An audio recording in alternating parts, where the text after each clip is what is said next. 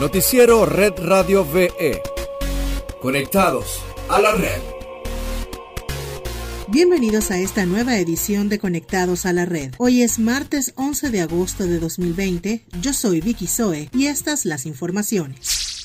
Venezuela registra 1.138 nuevos casos por COVID-19, 1.008 comunitarios y 130 importados. Hasta la fecha se contabilizan 27.938 en total, de los cuales 7.994 están activos, 19.706 se han recuperado y 238 personas han fallecido.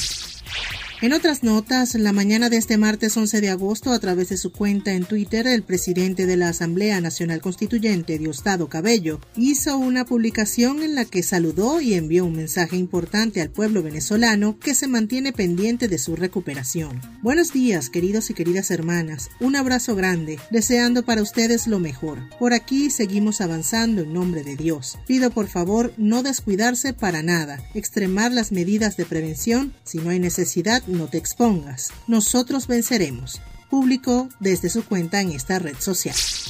En Red Global te contamos que tras registrar probada efectividad y seguridad en ensayos clínicos, este martes Rusia registró su primera vacuna y la primera del mundo contra la COVID-19. Así lo dijo el presidente de ese país, Vladimir Putin, en reunión con el gabinete de ministros. Agregó que la vacunación deberá ser exclusivamente voluntaria y dijo que el medicamento comenzará a producirse en masa muy prontamente. Kirill Dmitriev, jefe del Fondo de Inversión Directa de Rusia, afirmó que desde el primer anuncio muchas naciones manifestaron interés en la vacuna desarrollada. Hemos recibido solicitudes preliminares de 20 países para la compra de más de mil millones de dosis de la vacuna, dijo el funcionario.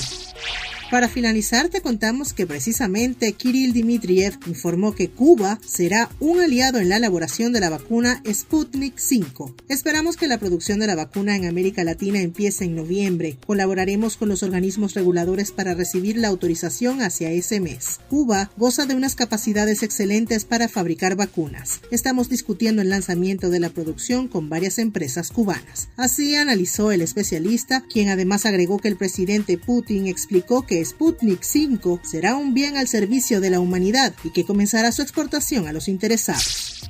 Hasta aquí llega Conectados a la Red. Para más información visita redradiove.com y síguenos en nuestras redes sociales arroba redradiove. Hasta mañana. Noticiero Red Radio VE. Conectados a la red.